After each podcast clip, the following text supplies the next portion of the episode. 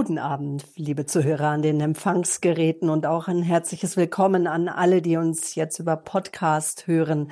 Mein Name ist Sabine Böhler. Schön, dass Sie eingeschaltet haben. Florian Ripka, Geschäftsführer des päpstlichen Hilfswerkes Kirche in Nordostpriesterhilfe, ist heute unser Gast und überschrieben haben wir den Standpunktabend mit aktiv gegen Verzweiflung, der Einsatz der Kirche in Krisengebieten. Wir haben Hoffnung in uns. Diese Aussage, die hören wir immer wieder von Menschen in und aus der Ukraine. Die Hoffnung, die gibt uns der Glaube und die unzähligen Menschen, die uns zur Seite stehen, so hören wir. An der Seite verzweifelter Menschen und an der Seite der Kirche, Bischöfen, Priestern steht seit 75 Jahren das päpstliche Hilfswerk Kirche in Not. Ihr Netzwerk das ist so umspannend, dass es alle Kontinente umfasst. Von Florian Ripka, dem Geschäftsführer von Kirche in Not, hören wir nachher Berichte aus Krisengebieten und auch Hoffnungszeichen, insbesondere aus der Ukraine, dem Nahen Osten, der Subsahara Afrika und Lateinamerika. Außerdem hat uns der Programmdirektor von Radio Maria in der Ukraine, das ist Pater Alexei, jetzt vor zwei Tagen an Freitag einen Kurzbericht zukommen lassen. Auch den werden wir gleich hören. Doch jetzt möchte ich noch den Herrn Ripka vorstellen, den Gast des heutigen Abends, Geschäftsführer von Kirche in Not. Geboren ist er Mitte der 70er Jahre im fränkischen Rot. Nach der Schule machte er zunächst eine Ausbildung zum Bankkaufmann. Anschließend studierte er in Regensburg und im italienischen Pavia und wurde Diplomkaufmann. Florian Ripka arbeitete einige Jahre als regionaler Verkaufsleiter bei der Mittelbayerischen Zeitung in Regensburg, bis er dann 2007, also vor 15 Jahren, zur Kirche in Not in München wechselte. 2018 wurde er dann der Geschäftsführer des päpstlichen Hilfswerks. Herr Ripka, Sie sind Gast bei uns im Münchner Radio Horeb Studio. Ich begrüße Sie ganz herzlich. Schön, dass Sie da sind. Ja, danke, Frau Böhler. Ich bin sehr gerne hier. Mhm. Herr Ripka, Sie haben sozusagen von der Pike auf gelernt, mit Finanzen umzugehen. Und das ist ja gerade in der Leitung spendenfinanzierter Werke sowie auch Radio Horeb spendenfinanziert ist eine ganz wichtige Voraussetzung. Und der Gründer von Kirche in Not und früher hieß es einfach nur Ostpriesterhilfe, das war der niederländische Ordenspriester Werenfried von Van Straten. Er war ein leidenschaftlicher Kämpfer ja für den Frieden und der Friedensbotschaft gerade auch von Fatima. Ähm, begonnen hatte er kurz nach dem Krieg, nämlich das war 47, 1947, also vor 75 Jahren indem er heimatvertriebenen Deutschen half. Und schon Beginn an wurde er der Speckvater genannt. Und ich dachte jetzt, wo Sie ja sozusagen dann das 75-jährige Jubiläum feiern, dachte ich, müssen wir jetzt zu Beginn vom Standpunkt ein wenig erstmal über Kirche in Not sprechen. Herr Ripka, warum hat Pater Werenfried, was hat er Besonderes getan und was hat sich daraus entwickelt? Ja, also Pater Werenfried war ähm, zumindest Teil eines sehr großen Wunders, und zwar des Wunders der Versöhnung. Weil 1947, also ich kann mich nicht erinnern, wie Sie schon gesagt haben, ich bin Mitte der 70er Jahre, also rund 30 Jahre nach dem Ende des Krieges geboren, aber da waren die Wunden noch ganz offen. Und zwar ähm, vor allem zwischen den verfeindeten Ländern. Man muss sich vorstellen, Pater Wernfried aus den ähm, aus, aus Flandern, kam er, wo auch die Deutschen schlimm gewütet hatten. Und genau für die Deutschen wollte er ähm, ja Hilfe sammeln. Er war nämlich von seinem Orden nach Deutschland geschickt worden, von, also von den Niederlanden aus, äh, von Belgien aus, er ist Niederländer, von Belgien aus ist er geschickt worden, um sich die Not dort einmal anzusehen. Und diese Not war unglaublich groß. Er hat zum Beispiel die in Bunkern hausenden Heimatvertriebenen äh, besucht und ähm, hat da versucht zu tun, was er konnte. Er hat Gebetbildchen verschickt und eine Geschichte ist sehr einprägsam. Ähm, ein kleines Mädchen ist ihm da über den Weg gelaufen und er hat ihr ein, ein, ein Jesusbild oder ein Marienbild, also ein Andachtsbild in die Hand gegeben und hat gesagt, häng das an deine Wand. Und dann hat das Mädchen geantwortet, Pater, wir haben keine Wand. Also das gibt ein bisschen den Eindruck, welche Not da geherrscht hat. Er hat dann auch mal geschrieben, dass es unmöglich sei, die zehn Gebote da zu leben in diesen Verhältnissen und man müsse etwas tun.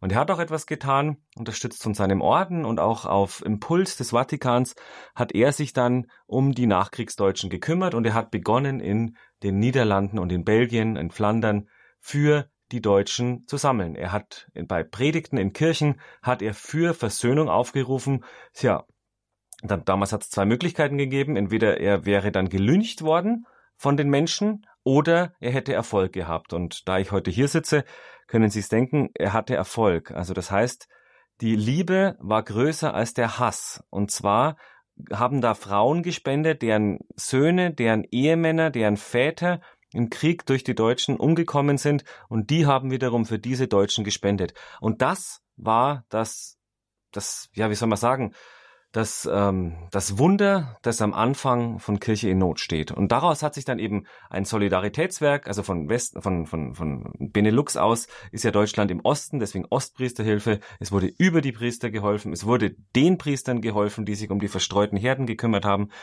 Dann, als die Nachkriegsnot weniger wurde, ähm, hat sich die Hilfe auf die ähm, auf den eisernen Vorhang oder auf die Länder hinter den eisernen Vorhang be, ähm, erweitert dann kam Lateinamerika dazu, Afrika, Nahosten, ja, die ganze Welt. Und so ist dieses, aber dieses wirklich, dieses Wunder der Versöhnung am Anfang hat sich immer noch durchgezogen. Also vielen Dank bis hierher. Äh, zunächst hat ja äh, Pater Werenfried einfach nur Pfennige gesammelt. Ähm, also, und daraus hat sich ja dieses große Werk dann entwickelt, also aus kleinsten Beiträgen, gerade aus in der Nachkriegszeit hatten die Menschen ja nichts. Und dann hat sich das Hilfswerk, das ja vorher Ostpriesterhilfe hieß, umbenannt in Kirche in Not. Wie kam es zur Umbenennung?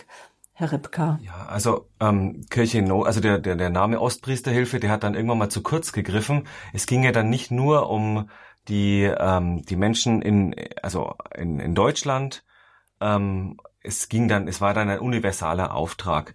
Und deswegen wurde der Name von Ostpriesterhilfe erweitert in Kirche in Not, weil das ist ja das Programm unseres Werkes, der Kirche, dort überall zur Seite zu stehen, wo sie eben in Not ist. Und Not gibt es ja in unterschiedlichen Ausprägungen. Also zum Beispiel die Not, ähm, die materielle Not, dann die, ähm, ja, die Not, ähm, die spirituelle Not, ähm, ja, und alle möglichen Schattierungen dazwischen. Also das ist sozusagen das Programm jetzt unseres Hilfswerks, mhm. ähm, der Kirche dort zu helfen, wo sie in ihrem Auftrag behindert ist. Und Kirche in Not hat Niederlassungen nicht nur in Deutschland, wo denn überall? Also mittlerweile gibt's Niederlassungen, ähm, die ähm, in ihren Ländern Geld sammeln, die sich dort um die Wohltäter kümmern, die Veranstaltungen machen, in 23 Ländern. Also dazu gehören praktisch alle europäischen Länder, dann auch USA, Kanada, dann Lateinamerika haben wir Brasilien, Chile, Mexiko, Kolumbien, aber auch weiter entfernt wie Südkorea, Australien. Ich glaube, ich habe jetzt, da habe ich jetzt, glaube ich, alle erwischt. Ja, genau. Also ein globales Hilfswerk, ähm, mhm. das wirklich in 23 Ländern sammelt. Auch in München äh, ist dies, das, das deutsche Büro von Kirche Not. Also wir kümmern uns um Deutschland und ebenfalls in Deutschland ist auch die internationale Zentrale, das Generalsekretariat. Das ist in Königstein bei Frankfurt. Genau, im schönen Hessenland.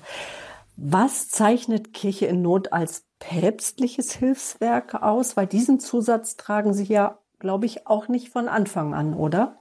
Also ist, sagen wir mal so, Kirche in Not war von Anfang an ja eine Initiative, die auf äh, den Vatikan, die auf die Päpste zurückging. Und auch äh, Pater Bernfried hat gesagt, immer wenn der Heilige Vater einen Wunsch äußert uns gegenüber, dann ist das für uns wie ein Befehl. Also die Verbindung zum Vatikan war schon immer sehr eng.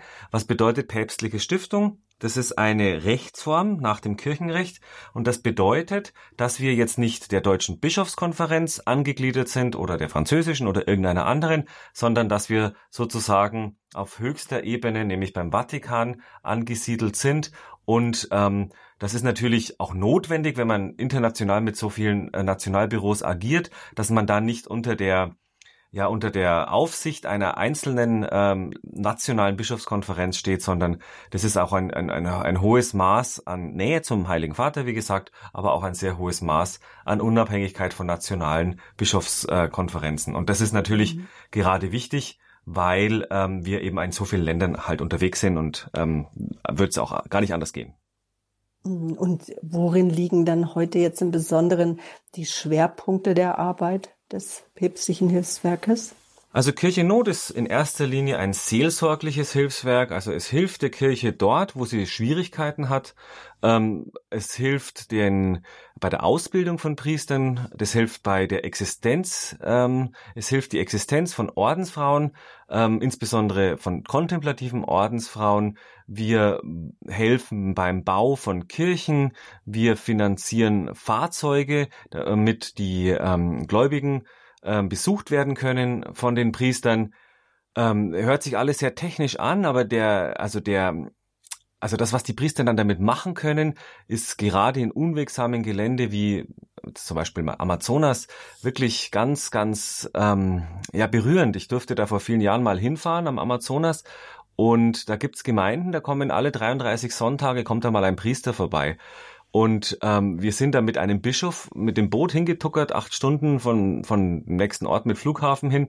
Und ähm, es war wirklich toll zu sehen, dass durch dieses Boot der Bischof dahin konnte und wenn er halt nicht fahren konnte, dann eben seine Priester ähm, alle 33 Wochen. Ähm, und die, wie groß da die Freude war, wie also wie durstig die die die Gläubigen dort auch ähm, die ähm, ja die Sakramente aufgenommen haben. Sonst gab es halt immer nur Wortgottesdienste, die von Ordensfrauen oder von Laien durchgeführt wurden. Aber das war ganz ganz harmonisch. Ähm, da gab es jetzt kein, ähm, keine Verteilungskämpfe oder so in der in der in der Liturgie oder so gar nicht. Also ich finde, das war ein sehr sehr ähm, schöner Besuch und das war auch nur möglich durch dieses Boot. Also alles, was jetzt hier sich so technisch anhört, wie Steine für eine Kirche, da heiraten dann Menschen, die sonst irgendwie vielleicht nicht mhm. heiraten könnten. Oder also das ist die Seelsorge, die Unterstützung der Kirche, dass sie ihren Dienst tun kann, das ist Kirche in Not.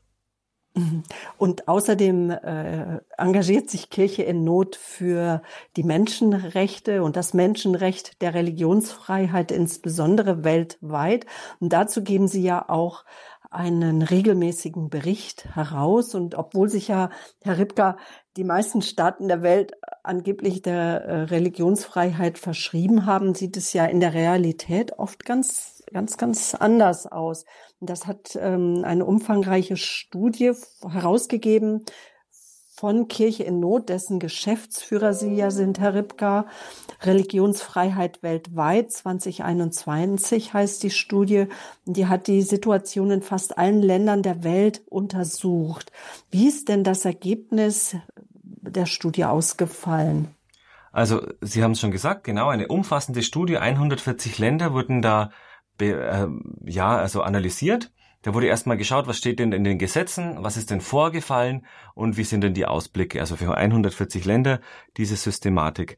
Und es ist wirklich erstaunlich, weil es liest sich eigentlich immer gleich, egal welches Land. Die Verfassung, also die meisten Länder, die Verfassung garantiert Religionsfreiheit oder das Recht des Einzelnen auf Religionsfreiheit darf nicht beeinträchtigt werden und so weiter. Das zieht sich durch. Aber tatsächlich ist es in zwei Dritteln der, also zwei Drittel der Menschheit lebt in Ländern, wo es eben nicht so ist. Und ähm, ungefähr die Hälfte der Menschheit lebt in Ländern, in denen die Religionsfreiheit massiv eingeschränkt ist.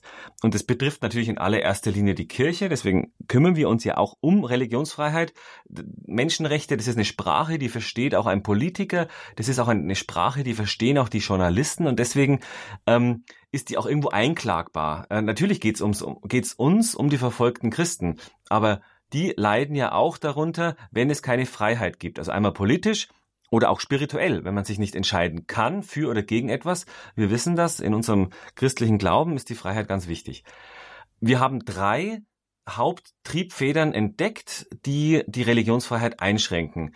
Die größte Bedrohung für die Religionsfreiheit sind autoritäre Regierungen. Also da ist sowas wie also Länder wie China oder Nordkorea zu nennen, wo es praktisch darum geht, dass es der Staat schlichtweg verbietet, weil er wie in Nordkorea gegen die Staatsideologie ähm, verstößt oder wie in China ähm, vielleicht als gefährlich angesehen werden kann, weil nicht die Partei an erster Stelle steht, sondern die Religion. Das, das ist in diesen Ländern auch nicht so gewollt. Ähm, und also tatsächlich leben in Ländern, die autoritäre Regierungen haben, die allermeisten Menschen, die von Religionsfreiheitseinschränkungen betroffen sind. Dann die zweite Triebfeder, die die Religionsfreiheit einschränkt, sind ähm, islamistische ähm, ähm, Strukturen. Das ist oft geht oft gar nicht vom Staat aus, sondern wird vom Staat vielleicht nicht ausreichend bekämpft, weil er nicht dazu in der Lage ist oder nicht willens ist. Da gibt es ganz viele Schattierungen. Also wir haben den Islamischen Staat zum Beispiel, der ja im Nahen Osten als militärisch besiegt gegolten hat. Aber dann haben wir Abwanderungsbewegungen dieser Gruppen nach Subsahara-Afrika festgestellt, also südlich ähm, von Afrika, Niger, Mali, Burkina Faso. In diesen Ländern ist es ganz schlimm, was das angeht. Ähm, und die dritte Triebfeder neben den autoritären Regierungen und den islamistischen Strömungen sind ultranationalistische äh, Regierungen. Also das ist ein Land wie zum Beispiel Indien, ähm, wo es gilt, wenn du kein Hindu bist, bist du auch kein echter Bürger. Und wenn du kein echter Bürger bist, dann hast du natürlich auch nicht alle Bürgerrechte. Also das betrifft Christen, das betrifft Muslime, das sind die zwei größten Minderheiten in diesen Ländern. Und da kann es dann mal schon ganz schnell mit der Karriere zu Ende sein, wenn du die falsche Religion im Pass stehen hast. Oder, wir haben es in der Corona-Krise gesehen, da ist es sogar vorgekommen, dass Christen und anderen Minderheiten mal Hilfslieferungen vorenthalten wurden, weil es eben nicht äh, an Hindus gegangen wäre. Also so zusammengefasst, das sind die drei Triebfedern und das hat eben der Bericht Religionsfreiheit äh, weltweit 21 herausgefunden. Der wird alle zwei Jahre ähm, neu aufgelegt. Jetzt im April 23 kommt er dann wieder neu raus, ähm, weil sich die Dinge natürlich auch ändern. Und als Zeichen der Solidarität mit verfolgten und diskriminierten Christen haben sie weltweit den Red Wednesday, also den sogenannten roten Mittwoch eingeführt. Was hat es denn mit diesem roten Mittwoch, mit diesem Red Wednesday auf sich und, und ja, und ich frage mich auch, bringt das was? Also es ist ähm, ein Tag oder ein, ein, ein Zeitraum eher, also es ist ja nicht auf einen Tag festgelegt, ähm, in dem auf Christenverfolgung und Religionsfreiheit hingewiesen wird. Und wie machen wir das? Beziehungsweise, oder wie soll das gemacht werden? Wir geben hier nur den Anstoß, indem Kirchen rot angestrahlt werden, indem öffentliche Gebäude rot angestrahlt werden. Es soll einfach die Menschen, die da durch die Straßen laufen, im November, ist immer um den letzten Mittwoch im November, ähm, da ist es dann auch schon dunkel und dann strahlt es besonders kräftig, dieses Rot, ähm, die sollen da eben gestoppt werden und sich denken, ja, was ist denn da los? Und dann ähm, werden die auch informiert, über die Religionsfreiheit. Also viele denken ja, Religionsfreiheit, das ist ja, es ist so ein Menschenrecht zweiter Klasse und irgendwie ist ja viel wichtiger Meinungsfreiheit und die anderen Dinge. Aber es gibt keine Menschenrechte erster und zweiter Klasse. Und wenn man mal drüber nachdenkt, was Religionsfreiheit eigentlich bedeutet, nämlich das, woran bind ich mich, was glaube ich, worauf baue ich mein Leben letztendlich, ähm, wenn mir das einer vorschreibt oder wenn ich das nicht frei wählen kann, ist das ein massiver Eingriff.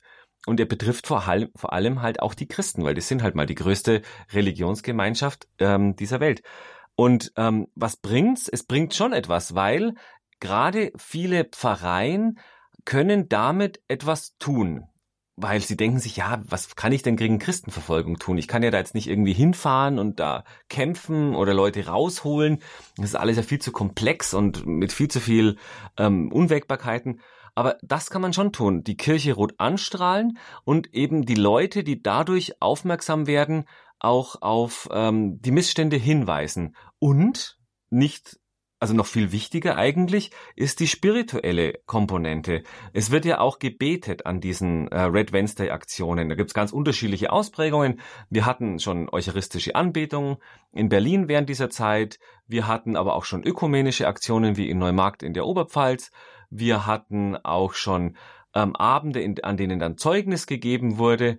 Ähm, und das sind wirklich viele, viele ähm, ja, Sachen möglich. Da kann die Pfarrei auch ähm, die Firmlinge mit einbeziehen, da kann der ganze Pfarrgemeinderat mitarbeiten, also und, und sich einbringen mit den unterschiedlichsten Punkten.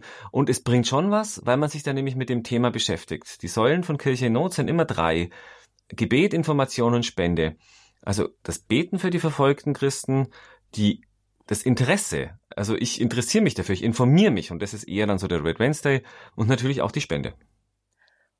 Und es geht nicht nur um Kirchen und jetzt sind nicht nur Kirchenvertreter angesprochen, die sich anmelden können für den Red Wednesday, weil die ähm, Anmeldung hat jetzt letzte Woche begonnen, sondern auch öffentliche Gebäude. Also jeder, der jetzt was zu sagen hat, irgendwo ist jetzt auch angesprochen in seiner Umgebung, da wo er tätig ist und öffentliche Gebäude sind auch Schulen. Und ich denke, viele ähm, äh, gerade junge Menschen, gerade Schülern ist der Frieden ja auch ein ein Anliegen. Also wenn Sie sich für den Red Wednesday interessieren, auf unserer Homepage www.hore.org habe ich alle Informationen dazu zusammengestellt. Auch mein Kollege Felix Hensch hat noch ein sehr umfangreiches Interview ja mit Ihnen auch geführt, Herr Ripka. Und da können Sie sich einfach noch gut informieren, liebe Hörerinnen und Hörer. Und ich denke schon, dass der Red Wednesday oder ich weiß, eher der rote Mittwoch, der erweckt Aufsehen, auch wir in Balderschwang in der äh, Medienhaus, wir werden uns daran beteiligen. Auch in Balderschwang wird die Kirche an einem der Tage rot angeleuchtet. Ja, der Standpunkt hier bei Radio Horeb aktiv gegen Verzweiflung, der Einsatz der Kirche und auch des kirchlichen Hilfswerkes Kirche in Not Ostpriesterhilfe in Krisengebieten. Darüber sprechen wir mit dem Geschäftsführer von Kirche in Not in Deutschland. Das ist Florian Ripka. Mein Name ist Sabine Böhler. Und als erstes, Herr Ripka, das ist ja ganz klar, unsere ganze Aufmerksamkeit momentan geht einfach in die Ukraine. Und da möchte ich jetzt auch zuerst den Blick hinrichten, bevor wir in den Nahen Osten schauen, also nach ähm, Syrien, Irak, Libanon. Dann hatten Sie auch die Sub-Sahara-Afrika schon ein, angesprochen. Burkina Faso, Nigeria sollen da die Länder sein. Aber jetzt erstmal medial einfach ja überall präsent ist der furchtbare, jetzt schon seit fünf Monaten anhaltende Krieg in der Ukraine. Sie hatten jüngst Kontakt mit dem äh, römisch-katholischen Bischof Pavlo Hank Honcharuk. Mhm, Honcharuk. Honcharuk. Ja, vielen Dank. Genau. Pavlo Hanschurak aus äh, Kharkiv im Osten der Ukraine. Was berichtete er? Also Bischof Pablo ist ja ganz nah an der Front, das sind ungefähr nur 20 Kilometer und er hat Mittag, Vormittag, Abend und in der Nacht gibt's da Angriffe. Ähm, und ähm, ja, er hat so eine gewisses, also er hat in diesen vielen Monaten des Krieges war er immer mit uns in Kontakt. Er war auch einer der ersten, der gesagt hat, die Kirche, die bleibt bei den Menschen und bitte, bitte Kirche in Not befähigt uns dazu. Und das ist auch der Auftrag von Kirche in Not in der Ukraine, nämlich die Kirche zu befähigen, dort ihren Dienst weiter zu tun. Ungefähr die Hälfte der Einwohner sind aus Charkiw, ähm, das, wir hören diesen Namen ja auch oft ähm, in den Medien, sind geflohen. Also es ist die zweitgrößte Stadt in dem Land. Ungefähr 1,7 Millionen Menschen haben dort früher gelebt. Jetzt sind es ungefähr noch 700.000, sagte uns der Bischof. Ähm, die meisten sind irgendwie geflohen, weil die Städte natürlich unter besonderem Beschuss stehen. Ähm, 50 Prozent der Wohngebäude sind zerstört, sagt er. Ähm, manchmal haben die Menschen aber auch nur das noch, was sie am Leib tragen. Und das ähm, alles andere ist verbrannt. Die Menschen brauchen Kleidung, Schuhe, äh, Schuhe, Medikamente und die Aufgaben, vor der die Kirche steht, sind wirklich massiv, weil dorthin wenden sich die Menschen. Und es ist ja auch gut, weil die Kirche hat in der Ukraine ein wahnsinnig hohes Standing. Sie hat diese vielen Jahre der Unterdrückung ähm, durchgehalten, also gerade die griechisch-katholische. Ähm, und ähm, weil die römisch-katholischen sind es nicht so viele, aber die griechisch-katholischen sind schon etwas mehr. Ähm, die überwiegende Mehrheit sind äh, Orthodoxe. Aber gerade die griechisch-katholischen haben ja diese Unterdrückung, dieses Untergrunddasein überlebt und haben deswegen ganz anderes Standing in der Gemeinde, in der, in der Gesellschaft als jetzt zum Beispiel hier bei uns in Deutschland. Ähm, Aber und deswegen Was wenden meinen sich Sie damit ein großes Standing, eine Glaubensstärke oder ein Ansehen? Eine Glaubwürdigkeit und ein Ansehen, genau. Also wenn die Kirche etwas sagt, mhm. wenn die Bischöfe etwas sagen, dann ähm, wird das gehört. Also sie haben eine Stimme, wenn es auch um, um, um familienpolitischen äh, Themen geht, wenn es ähm, sie, sie, sie werden auch gern gehört und sie werden auch eingeladen, ihre Meinung zu sagen. Beziehungsweise war das halt vor dem Krieg so. Ähm, was er halt sagt, ist jetzt ein Gefühl der Hilflosigkeit, das er jetzt irgendwo hat, weil er natürlich dieser ganzen Not nicht so begegnen kann. Ähm, es ist jetzt so eine, so eine zwiegespaltene Stimmung, die er beschreibt. Also auf der einen Seite diese ständige, diesen ständigen Tod vor Augen, weil er hat gesagt, die Bombe, die ich höre, hat mich noch nicht getötet. Aber die, die ich nicht höre, kann mich töten. Und damit muss ich jeden Moment rechnen. Also damit zu leben. Und auf der anderen Seite sagt er, die Menschen müssen ja irgendwie weitermachen. Also es wird auch versucht, eine gewisse Normalität zu leben. Also Geschäfte, die, die es gibt, haben und die das machen können, haben auch auf. Da können Leute reingehen. Und dieser Zwiespalt, ja, der macht die Leute, ja, ist eine große Belastung auf alle Fälle, der man auch spirituell begegnen kann und muss. Also das heißt, unser Gebet bewirkt natürlich auch, dass gerade die Seelsorger, aber auch die, die normalen Gläubigen, dass die auch durchhalten können in dieser Situation. Ähm, ja, also es alles funktioniert so ein bisschen bedingt, hat er geschrieben. Die Feuerwehr, die Polizei, die Schulen, die Universitäten, so ein bisschen was läuft und dann läuft es wieder nicht.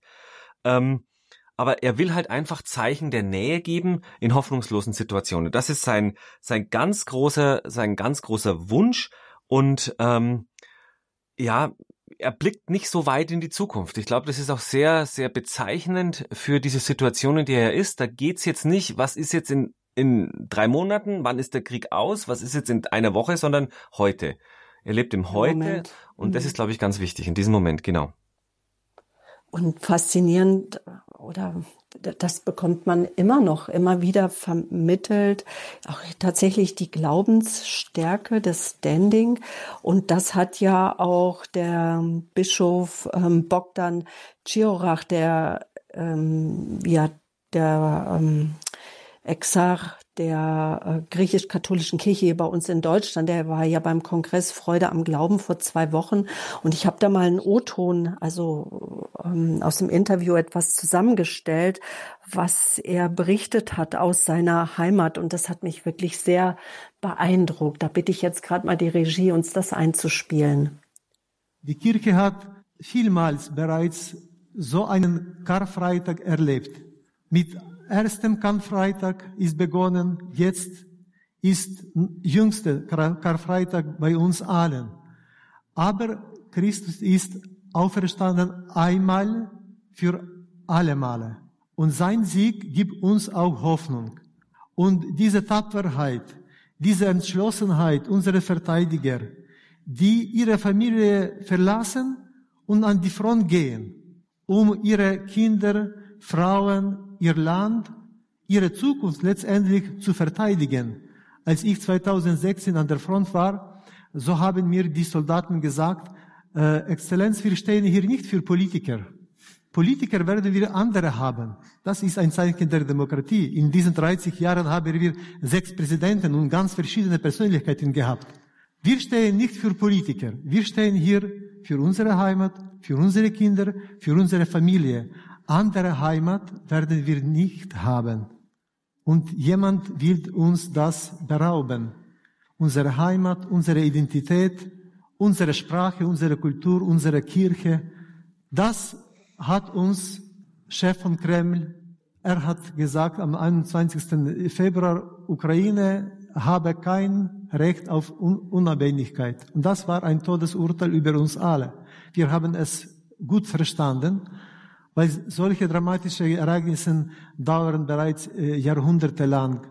Wir wollen äh, äh, letztendlich sich befreien und wir sind äh, uns dessen sehr äh, bewusst, dass mit Gottes Hilfe werden wir es schaffen, weil Gott hat das ganze Übel der Welt, auch Höhle besiegt. Und unsere Menschen haben diese Hoffnung, diese Zuversicht. Ich sage immer, wir sind in Betrübnis, aber wir sind nicht verzweifelt. Wir haben Hoffnung in uns.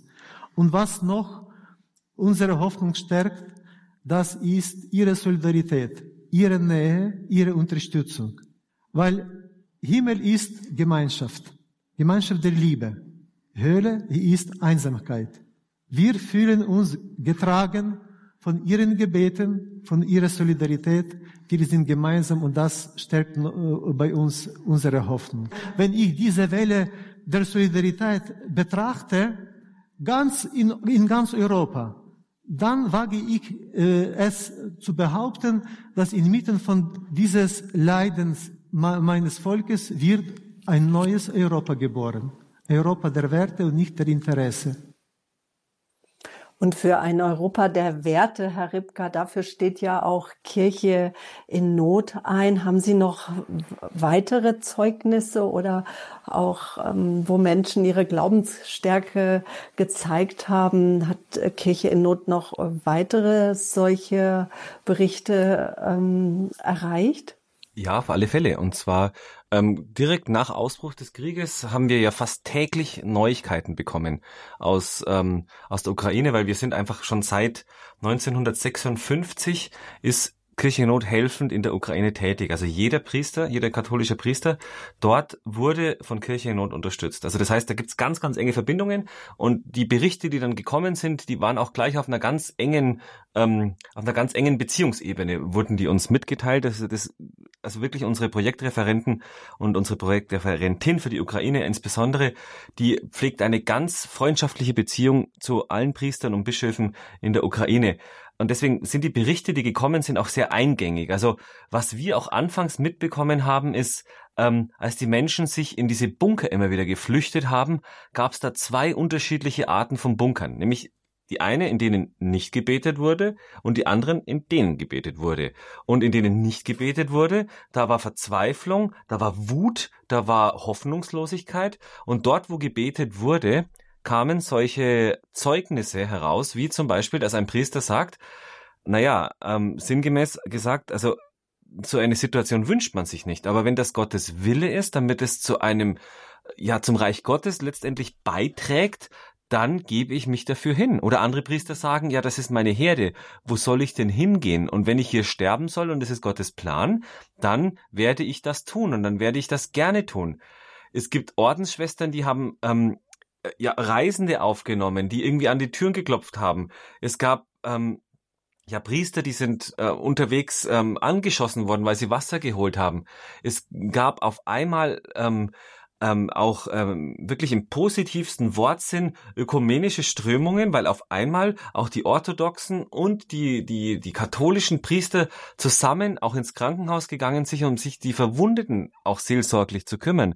Also es ist wirklich eine massive geistliche Gegenströmung zu diesem ganzen, zu dieser ganzen Wut und zu diesem Hass und zu dieser Zerstörung ist wirklich losgetreten und ähm, die Glaubensstärke dieses Volkes ist wirklich sehr beeindruckend. Da können wir uns wirklich eine, eine Scheibe davon abschneiden. Auf der anderen Seite sind es auch nur Menschen. Bischof Pavlo sagt ja auch ähm, zu uns, das Böse ist so groß und so zynisch, Kriege lassen sich so leicht auslösen, aber wie kann man sie je wieder beenden? Natürlich mit der Hilfe Gottes, das ist uns klar. Und die müssen wir anrufen und wir müssen darauf vertrauen, dass da auch das Richtige passiert. Ähm, aber die Kirche dort ähm, ist eine ganz, ganz wichtige Stütze. Und wenn man diese Zeugnisse hört, die gehen alle so in diese Richtung, dann ist es wirklich eine ganz, ganz große, ein ganz großes Zeugnis in unserer Zeit. Ähm, wo auch der Glaube ist immer ein bisschen an die Seite geschoben wird und ähm, wir haben es auch beim Thema Religionsfreiheit schon gehabt, aber eigentlich ist es die Stütze. Ich bin immer wieder erstaunt darüber, wie doch auch Kontakte trotz des jetzt schon seit fünf Monaten anhaltenden Krieges möglich ist. Wie verständigen Sie sich? Ist es immer noch möglich, über E-Mail oder andere soziale Medien ähm, mit Priestern und Bischöfen in der Ukraine zu kommunizieren? Ja, also es ist schon möglich. Das ist jetzt ähm, nicht immer und überall, aber grundsätzlich ist es schon möglich. Ähm, mhm. Wir haben zum Beispiel auch äh, lange Zeit mit einem Priester in, in Mariupol Kontakt gehabt, also nicht wir jetzt in München, sondern unsere Zentrale. Ähm, der wurde jeden Tag angerufen und jeden Tag eben gesprochen. Da konnte man ja lang nichts machen, war ja belagert. Das kriegen sie ja in den, haben sie ja in den Medien mitbekommen. Ganz schlimme Situation, wenn du rausgegangen bist aus dem Haus, dann war die Wahrscheinlichkeit groß, dass du getroffen wirst. Ähm, und trotzdem konnte man da telefonieren und er hat auch jeden Tag telefoniert mit unserer Zentrale und irgendwann mal, naja, hat unsere ähm, Referentin dann auch gemeint, ist denn das überhaupt gut und hat den Bischof gefragt und dann hat er gesagt, ja bitte, bitte sprechen Sie mit ihm, weil sonst wird die Belastung einfach zu groß. Das heißt, mhm. dieses Gespräch ist nicht nur möglich, sondern war auch absolut notwendig. Aber wenn man auch kein Geld hinschicken kann, Geld ist nicht immer alles, ist natürlich auch sehr wichtig, damit die Menschen arbeiten können, weil bei denen sind die Preise wirklich explodiert und zwar von heute auf morgen. Ähm, wir haben ja auch schon eine, eine selten dagesehene Inflation in Deutschland. Aber in der Ukraine ist es alles noch vielfach schlimmer und wenn bei uns Lieferketten zusammenbrechen, dann äh, ist da alles immer noch viel, viel schlimmer. Und dennoch, ähm, es ist so, ein bisschen was funktioniert noch und ähm, ja, ähm, man kann kommunizieren. Und was auch funktioniert, das ist Radio Maria Ukraine. Radio Horeb haben Sie eingeschaltet hier im Standpunkt aktiv gegen Verzweiflung, der Einsatz der Kirche in Krisengebieten. So haben wir den Standpunkt heute überschrieben. Florian Ripka ist mein Gast, Geschäftsführer des päpstlichen Hilfswerkes Kirche in Not Ostpriesterhilfe. Vor zwei Tagen am Freitag haben wir einen neuen Bericht bekommen von Pater Alexei. Er ist der Programmdirektor von Radio Maria in der Ukraine und von ihm hören wir ganz aktuell, ähm, wie Radio Maria arbeitet, was gerade möglich ist. Hören wir da hinein. Buongiorno, mi chiamo Padre Alexei, sono il direttore di Radio Maria Ucraina.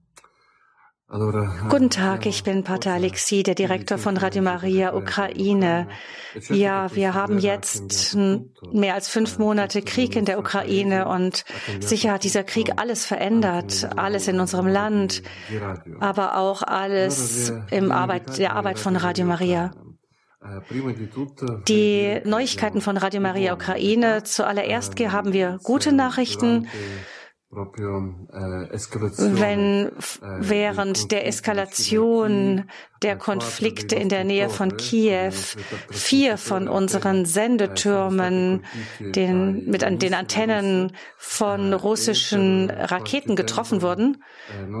So, daher haben wir einige Zeit lang nicht in die ganzen Regionen von der Ukraine senden können. Jetzt sind aber alle unsere Sendetürme, alle Antennen repariert. Die letzte war der Sendeturm von Kharkiv. Ungefähr zwei Wochen her ist das. Noch bis heute sind in der Nähe dieser Stadt äh, die Russen. Jeden Tag gibt es Raketen, die auf die Stadt fallen. Aber Radio Maria arbeitet wieder, funktioniert dort wieder.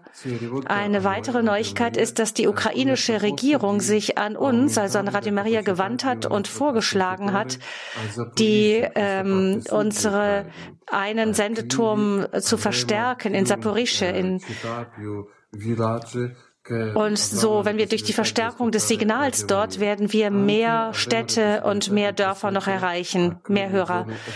Und wir werden auch damit die ähm, Regionen erreichen, die besetzt sind im Süden des Landes. Da gibt es noch einige besetzte Regionen. Und die dritte Sache ist, wir arbeiten gerade daran, dass wir Radio Maria in einer großen Stadt von fast 300.000 in der West, im Westen der Ukraine, nämlich Ternopil, dass wir dort ähm, ein Radio Maria, kleines Radio Maria Studio aufbauen und wir glauben, dass in zwei, drei Monaten ungefähr, dass wir von dort aus auch senden können. Das ist eine sehr katholische Stadt. Es gibt sehr viele gläubige Menschen dort und wir hoffen, dass es dort wirklich eine, dass dort viele Menschen zuhören werden. Noch eines. Bei Radio Maria beten wir weiterhin die Novene von ähm, Pompeji. Wir bekommen täglich ganz viele Anrufe von Hörern, die gemeinsam mit uns beten. Alle unsere Priester, die jetzt bei uns sprechen, sprechen nicht nur von theologischen Themen, sondern sie versuchen auch ähm, auf die Situation einzugehen, die wir jetzt haben hier, auf die Frage, Fragen der Hörer an, zu antworten. Wo ist der Herr jetzt? Wo ist Gott? Wie können wir jetzt in dieser Zeit leben? Wie können wir für den Frieden beten? Das heißt, äh, unsere ganze ähm, Programm ist auch von dem Krieg geprägt. Am Ende möchte ich euch noch allen danken, allen Hörerinnen und Hörern für die Hilfe, die wir bekommen haben, durch, von so vielen Radio Maria Stationen, auch von Radio Horeb. Ich möchte euch Danke sagen. Der Herr segne euch und ich bitte weiterhin, betet bitte für die Ukraine, betet für Radio Maria. Danke. Und übersetzt hat für uns Gabi Fröhlich. Das war jetzt ein Bericht vom vergangenen Freitag von Pater Alexei, dem Programmdirektor von Radio Maria in der Ukraine. Er hat die 54-tägige Rosenkranz-Novene, die Novene von Pompeji äh, erwähnt. Lasst die Liebe teilen. Lasst uns die Liebe teilen, so könnte man diese Novene auch überschreiben.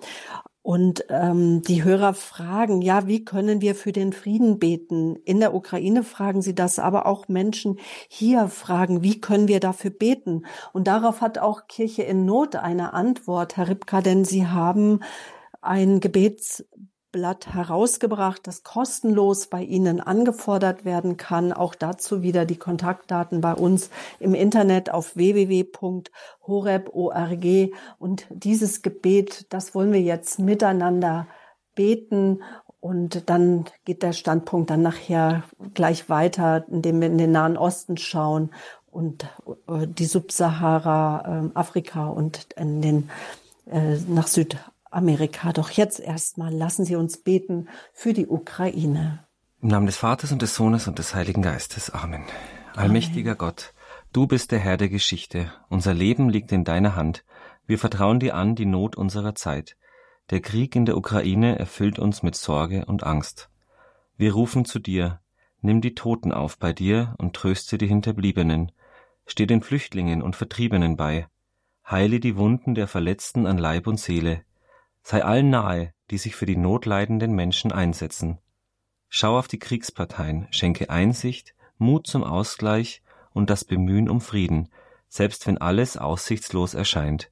Ermutige die Staatenlenker in Ost und West, sich nicht in Hass und Bedrohung zu verlieren, sondern dem Wohl aller zu dienen. Lass nicht Kriegsgeschrei und Bedrohung siegen, sondern die Wahrheit. Lass uns nicht in Wut und Verzweiflung fallen, sondern in allen deine geliebten Kinder sehen, unsere Brüder und Schwestern. Herr, sende jetzt deinen Heiligen Geist über die Erde, den Geist, der die Spaltung besiegt, den Geist, der zur Freiheit führt, den Geist, der den Krieg überwindet. Herr, es ist Zeit, sei uns und allen Menschen in den Kriegsgebieten dieser Erde nahe. Lass uns geborgen sein in dir. Schenke unserer Erde den Frieden, den nur du allein geben kannst. Du bist der Herr der Zeit und Ewigkeit. Heilige Maria, Königin des Friedens, bitte für uns und die ganze Welt. Amen. Amen. Ja, kleine Anekdote dazu. Bischof äh, Jurach, den Sie ja vorhin auch äh, zu Wort haben kommen lassen, hat dieses Gebet äh, in großer Menge bei uns mitgenommen, der ist ja auch in München, ähm, und hat die zur DBK-Vollversammlung im Frühjahr mitgenommen und hat es jedem in die Hand gedrückt, der da war, und dann hat das ganze Plenum... Deutsche Bischofskonferenz, genau, ja. Genau, Entschuldigung, bei der Deutschen Bischofskonferenz, bei der Vollversammlung, hat dann jeder, den er da irgendwie, also die ganzen Bischöfe und alle, die da halt sonst mitgearbeitet haben, die haben dann dieses Gebet gebetet. Das fand ich schon irgendwie eine sehr schöne Fügung. Und dieses Gebet, wie gesagt, können Sie kostenlos bei uns bestellen. Und jetzt bewegen wir das noch einen Moment im Herzen und dann gleich geht's weiter im Standpunkt bei Radio Horeb.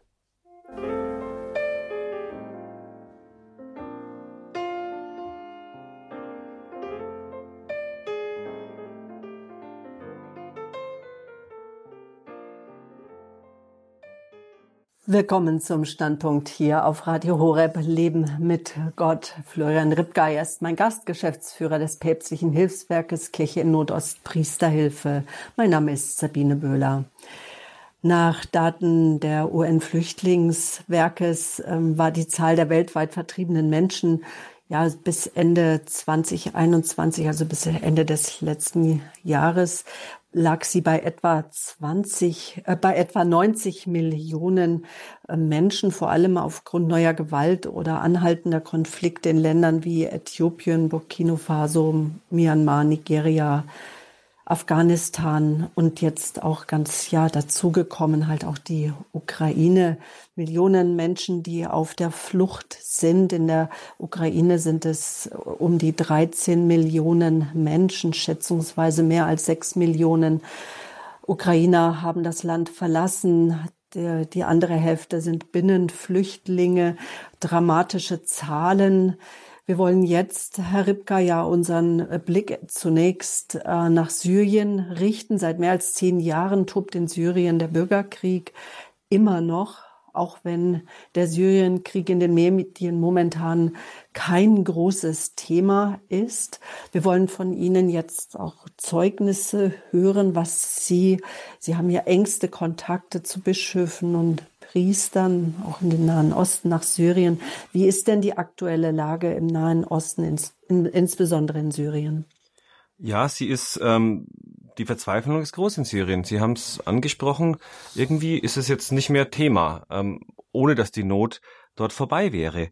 Es ist, ähm, wir sind seit vielen, vielen Jahren, also bevor die ganze Geschichte mit dem Islamischen Staat begonnen hat, äh, waren wir schon in Kontakt mit, äh, mit dem Nahen Osten, mit Syrien, Libanon, Irak Immer wieder gab es Anfragen, Priester auszubilden, vor Ort oder nach Rom zu schicken. Das äh, waren so die klassischen Projekte bis eben 2015, 14 eben dann, als der Islamische Staat dann mit, mit ganzer Wucht zugeschlagen hat. Jetzt, zwölf Jahre danach, ist es so, dass ähm, die Länder, die liegen am Boden. In zum Beispiel äh, umgerechnet braucht man in Syrien, um eine Familie zu ernähren, ungefähr 150 Euro im Monat. Und im Schnitt stehen den Menschen aber nur 20 Euro zur Verfügung. Also das heißt, Hilfe von außen ist absolut notwendig. Also Kirche Not finanziert deswegen auch ähm, immer wieder Lebensmittelpakete, die dann über kirchliche Einrichtungen weitergegeben werden. Ältere und kranke Menschen werden von der Kirche unterstützt mit dem Geld, das unsere Wohltäter eben aufbringen können. Aber auch am anderen Ende der Alterspyramide muss man, muss man wirklich auch Familien zur Seite stehen. Man muss Schülern und Studenten ähm, an, an kirchlichen Schulen und Universitäten auch ähm, die Möglichkeit ähm, geben, dass sie ähm, ja sich weiterbilden, dass sie im Land bleiben können, dass sie nicht abwandern, denn ähm, es gibt schon ein Abwandern der ähm, der Gebildeten und das ist ein großes großes Problem. Wir haben traumatisierte ähm, Generationen und Kirche Not versucht da Sommercamps für Kinder, Jugendliche und auch Menschen mit Behinderung einzu, einzurichten. Und das läuft alles natürlich immer über die Kirche. Und ähm, ja, und manchmal sind die Projekte auch ganz einfach, indem Familien unterstützt werden, um die, die Miete zu zahlen. Ähm, das ist jetzt alles nicht sehr pastoral im ersten Moment, obwohl wir doch ein pastorales Hilfswerk sind. Und gleichzeitig ist es aber notwendig, weil dadurch das Überleben des Christentums an der einen Seite in diesen Ländern gewährleistet sein muss und weil nun mal der Auftrag der Kirche auch ein, ein leiblicher ist, einer, der auch materiell sein muss. Und ja, wohin sollen sie sich denn sonst wenden, die Menschen dort? Also vom Staat bekommen viele nichts und ähm, die Kirche ist auch wie in der Ukraine und auch in den anderen Ländern, die wir jetzt noch dann vielleicht besprechen werden, die, man sieht es immer wieder, die Kirche ist dort vor Ort und ähm, bleibt bei den Menschen. Die Verzweiflung ist groß, berichtet uns auch Regina Lynch, die ist unsere Projektdirektorin in Königstein und die hat äh, vor kurzem das Land besucht und mhm. ähm, war bei einer bei einer Konferenz von von Bischöfen eben in Damaskus und ähm, hat wirklich den Appell mitgebracht an uns hier nach Deutschland, lasst die Hoffnung in Syrien nicht sterben. Und sie lassen sich auch ihren Glauben nicht nehmen, so habe ich es gehört. Das ist ganz wichtig, ja, weil ähm, äh, der Glaube ist äh, natürlich auch eine individuelle Entscheidung in diesen Ländern und darüber hinaus ist es auch etwas Verbindendes, das trägt. Ähm, wir werden das auch immer wieder sehen oder wir sehen das immer wieder bei Kirche in Not in Ländern mit Verfolgung, äh, wo du auch angefeindet wirst und wo du am Ende auch sogar mit deinem Leben bezahlen musst oder die, die oder wo die Gefahr groß ist. Da kann der Glaube ja auf gar keinen Fall oberflächlich gelebt werden. Also das heißt, dort sind diejenigen gläubig, die sich dafür entschieden haben und auch sich nicht abbringen lassen davon. Vielen, also in diesen Hochzeiten des, des islamischen Staates, wurde ja auch die Konvertierung angeboten, um das Leben zu retten, aber wahrscheinlich dann ein Leben, also ich weiß nicht, wie würdig das, dann gewesen wäre, dieses Leben, aber die Menschen haben abgelehnt und sind dafür auch in den Tod gegangen. Ähm, das heißt, entweder, oder was heißt entweder, also es heißt einmal, dass die dass die Menschen wirklich ihren Glauben zutiefst leben, ernst nehmen. Oberflächlichkeit gibt's da nicht, weil meiner Meinung nach ist die Oberflächlichkeit immer der größte Feind des Glaubens und nicht die Angriffe von außen, sondern die innere Oberflächlichkeit. Ähm, und andererseits haben die auch festgestellt, dass der, dass der Glaube mehr trägt als alles andere. Und das ist für mich ein wahnsinnig beeindruckendes Zeugnis. Und das leben uns auch die, die Christen in Syrien vor, denn eigentlich sind sie ja, fröhlich. Und sie sagen auch, ja, wenn ihr Sachen, also sehen wir dann im Irak, wenn ihr die Sachen aufbaut, baut bitte nicht zuerst unsere Wohnungen auf, sondern erst die Gemeindezentren, die Kirchen, weil da findet eigentlich unser Leben statt. Also der Glaube ist die tragende Säule, auch in diesen Ländern. Unser Auftrag in Deutschland ist es, Menschen hinzuführen zum Glauben, sie bekannt zu machen mit der Liebe Jesu Christi, auch äh, Glaubenswissen zu vermitteln. Und in Ländern wie im Nahen Osten, besonders auch in Syrien, stehen wir den Menschen bei im Gebet, damit der Glaube einfach tragfähig bleibt. Gebet verbindet. Wer glaubt, ist nicht allein. Danke. Das war Syrien. Dann der Irak. Das ist ein Land, in dem das Christentum ja entstanden ist. Acht Jahre ist es jetzt schon her, dass im August, das war 2014, Truppen der Terrorgruppe Islamischer Staat in äh, Karakosch im Norden äh, des Irakes ja einfielen. Holen Sie uns das nochmal so in, in Erinnerung. Was ist denn damals passiert, Herr Ripka? Also wir haben ja Kontakte auch zu Bischof Warda. Er sitzt in Erbil im Norden des Landes in, in Kurdistan. Und ähm, da war es wirklich so, als eben das, was Sie gerade gesagt haben, passiert ist. Da ist auch Mosul betroffen gewesen. Ähm, es hat tatsächlich im Norden, im christlich geprägten Norden des Landes, ähm, auf einmal an der Tür geklingelt und da standen tausende Leute, tausende von Leuten bei ihnen am, Rasen vor seinem Bischofshaus, ähm, weil die mussten von heute auf morgen wirklich fliehen. Und ähm, die Kontakte waren da, man hat sich gekannt, ähm, man musste nicht lange mit Formalitäten sich aufhalten. Kirche Not konnte da schnell dann so Containersiedlungen, Containerschulen und äh, äh, Flüchtlingscamps aufbauen. Ähm, und äh, ja, es war eine ganz, ganz schwierige Situation, denn die, die Länder, die galten tatsächlich als verloren. Ähm, Jetzt ist es so, ähm, mittlerweile, ähm, der Islamische Staat ist, ähm, ist militärisch in diesen Ländern besiegt und ähm, ja, ähm, die, die Menschen kommen langsam, langsam zurück. Ähm, die Gefahr ist aber schon da, ähm, dass es nicht so reibungslos funktioniert, wie die Leute sich das erhoffen. Denn ähm, damals, man muss sagen, die Verfolgung der christlichen Minderheit im Irak wurde offiziell als Völkermord eingestuft. Also das heißt, es war mhm. ähm, wirklich gezielt gegen die Christen. Ähm, Kirche Not hat vor zwei Jahren mal sich die Situation näher angeschaut und hat eine Studie ähm, ähm, auch durchgeführt, hat die Menschen in, äh, in der Ninive-Ebene, also das ist ja das Wort Ninive, das kennen wir ja alle auch aus der Bibel, ähm, das ist eine christliche Gegend, ähm, da hat Kirche in Not sehr viel ähm, beigetragen, dass, dass dort die christlichen Dörfer wieder aufgebaut werden konnten. Und ähm, 100 äh, Prozent der Befragten, die dort jetzt äh, zurückgekehrt sind, ähm, sagten, also alle, dass sie sich unsicher fühlen. 87 Prozent haben gesagt, also von den Menschen, die jetzt dort leben, sie fühlen sich sogar sehr oder deutlich unsicher. Und woher kommt es? Durch gewalttätige Übergriffe von lokalen Milizen und die Sorge vor einem Rückkehr des islamischen Staates. Ähm, die Bedrohung diese Bedrohung ist für 69 Prozent der befragten Christen der Hauptgrund, warum sie immer noch heute über ein erneutes Auswandern ähm, ja nachdenken. Also diese Milizen, es gibt da eine Miliz, die heißt die Shabak-Miliz oder die Babylon-Brigade, das sind so Namen, die haben damals eben stark gegen den IS gekämpft. Also nicht mit, sondern gegen es. Es waren die Gegner, aber ähm, die haben natürlich jetzt einen, einen hohen äh, Stellenwert bei der Regierung und die dürfen eigentlich schalten und walten. Aber es ist so, dass die Christen auch unter denen wiederum leiden. Das war damals der, der Grund, Also wirklich die, die meisten haben einen Angehörigen, die mit der oder der Miliz mal wirklich eine negative Erfahrung gemacht haben. Gut, und neben der mangelhaften Sicherheitslage haben wirklich die Menschen im Irak das Problem, dass es eine wahnsinnig schlechte wirtschaftliche Entwicklung gibt. Das haben 70 Prozent der Befragten gesagt, dass es die Korruption sehr hoch ist, 51 und religiöse Diskriminierung haben 39 Prozent der Menschen gesagt. Aber das ist eine Studie, habe ich es jetzt richtig verstanden oder habe ich jetzt mit den Zahlen was im Kopf durcheinander gebracht? Die ist jetzt schon so 20 Jahre alt. Nee, nee, aus dem Jahr 2020, also, pardon. Also, ah, also aus dem Jahr 20, 2020. Jetzt habe ich es verstanden. Genau. Eine zwei Jahre alte Studie. Genau, genau.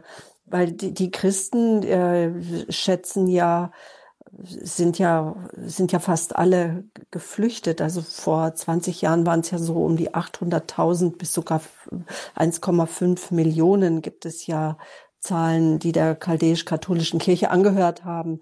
Und die meisten sind, ja, die meisten sind gegangen. Ja, also ein kleiner Hoffnungs ein kleines Hoffnungszeichen ist diese Nineveh-Ebene dann schon, weil mhm. es sind 45 Prozent der christlichen Familien wieder in die alte Heimat zurückgekehrt.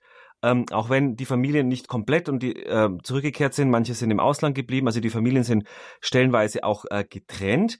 Und im Jahr 2016 haben nur 3,3 Prozent der vertriebenen Christen die Hoffnung überhaupt geäußert, wieder in ihre alten Städte oder Dörfer zurückkehren zu können. Also durch diesen Aufbauplan, den die Kirche dort vor Ort wirklich heroisch, ich habe diesen Priester kennengelernt, ähm, der eben Father Chahola, der war auch schon mehrmals bei uns da, der diesen Wiederaufbau auch mitorganisiert hat, ähm, hauptverantwortlich.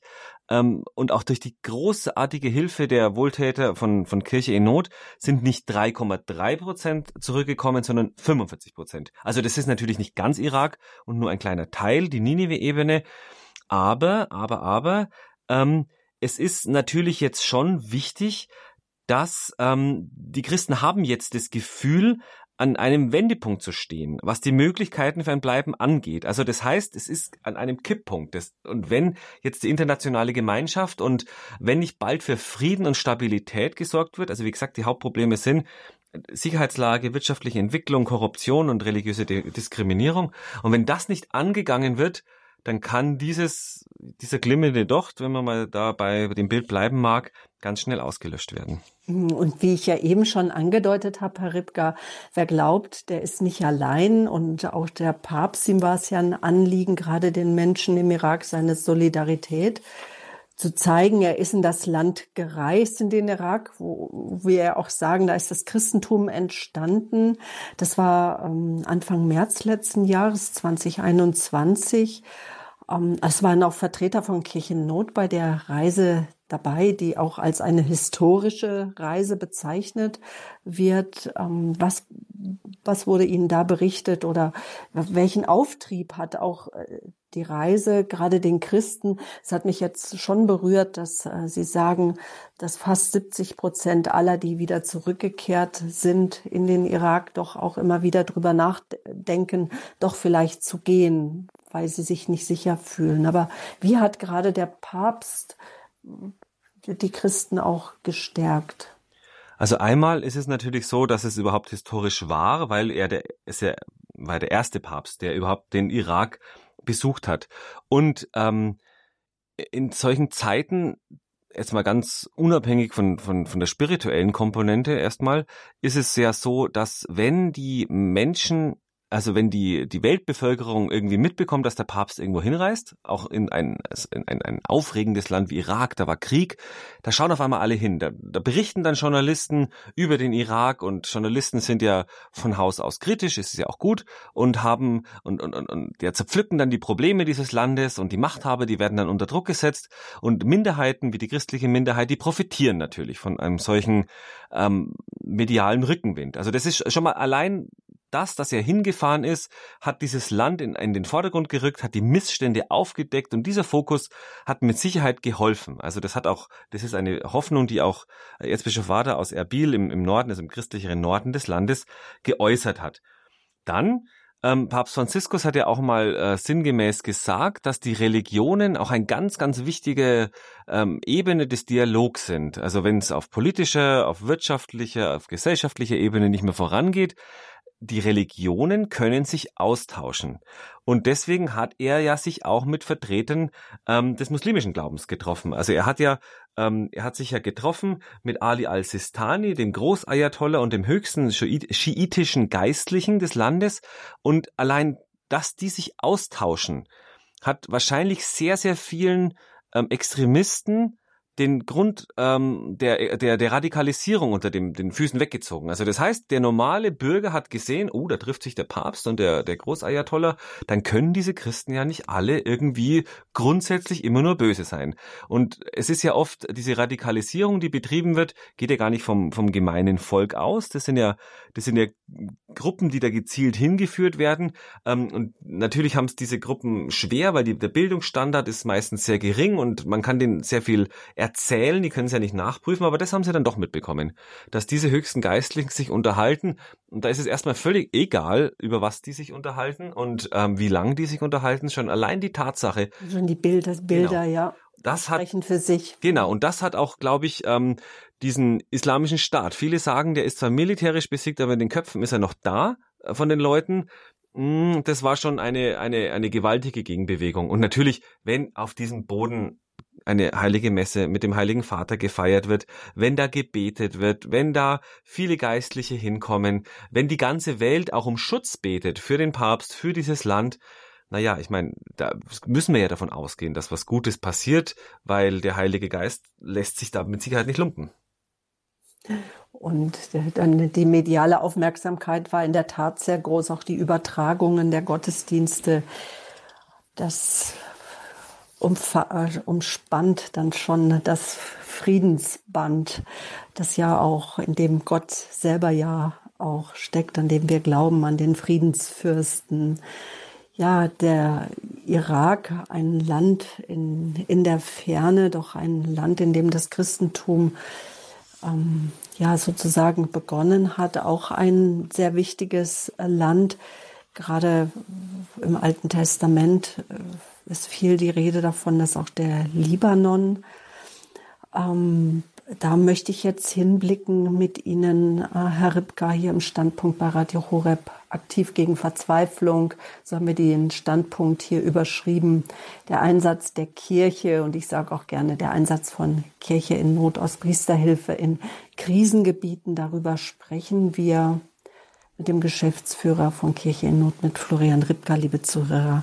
Und nachher sprechen wir natürlich auch mit Ihnen, also wenn Sie sich einbringen wollen. Ich sage schon mal die Hörertelefonnummer 089 517 008 008. Ich sage nochmal die Hörertelefonnummer, in der Sie jetzt auch sich einbringen können, hier in den Standpunkt bei Radio Horeb 089 517 008 008.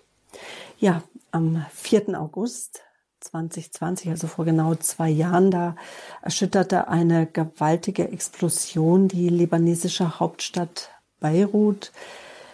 Ich denke, jeder von uns hat die Bilder noch vor Augen. Etwa 200 Menschen kamen ums Leben, mehr als 6500 wurden verletzt. Etwa 300.000 Einwohner sind von jetzt auf gleich obdachlos geworden das Ausmaß, also der Schäden, das war wirklich immens. Ähm, auch ein Jahr danach ist jede Hilfe notwendig oder auch zwei Jahre danach, denn der Libanon, der leidet unter ja einer massiven Wirtschaftskrise. Was wissen Sie über die Situation in Beirut, Herr Ripka, jetzt zwei Tage, zwei Jahre nach der furchtbaren Explosion in der libanesischen Hauptstadt? Ja, also diese Explosion hat der Stadt und der Region so etwas wie den Todesstoß äh, versetzt und seitdem ist sie wirklich in, in Agonie. Das heißt, es ist wirklich alles sehr, sehr schlimm geworden. Im, im Libanon, ähm, der Libanon war ja sowas wie die Schweiz des Orients. Ähm, Es war ja der, der, der Dreh- und Angelpunkt der ganzen Wirtschaft, vor allem dieser Hafen. Und diese, dieses Land hat so viele Flüchtlinge aufgenommen aus Syrien, eben diese, diese IS-Zeiten, die wir gerade eben da ähm, auch mit, mit Syrien und, und ähm, Irak besprochen haben die meisten oder sehr viele sind ja auch in den, in den Libanon geflohen. Über alle Maßen haben die Flüchtlinge aufgenommen im Libanon. Ähm, das war eine gesellschaftliche Zerreißprobe und auch das noch. Also war das Land erst lange gesund, hat aber die Korruption und auch die Misswirtschaft schon seit vielen Jahren begonnen. Also das ist nicht so, dass das ein funktionierendes Land war, aber es hat Großartiges geleistet. Und ähm, aber seitdem die, die, ähm, dieser Hafen zerstört wurde, seit dieser Katastrophe ist es massiv den Bach runtergegangen. Ähm, die Menschen, also, also ein Team von Kirche in Not dort war, haben sie Jugendliche gesehen, die das Essen aus den Mülleimern holen und das waren schon verstörende Bilder.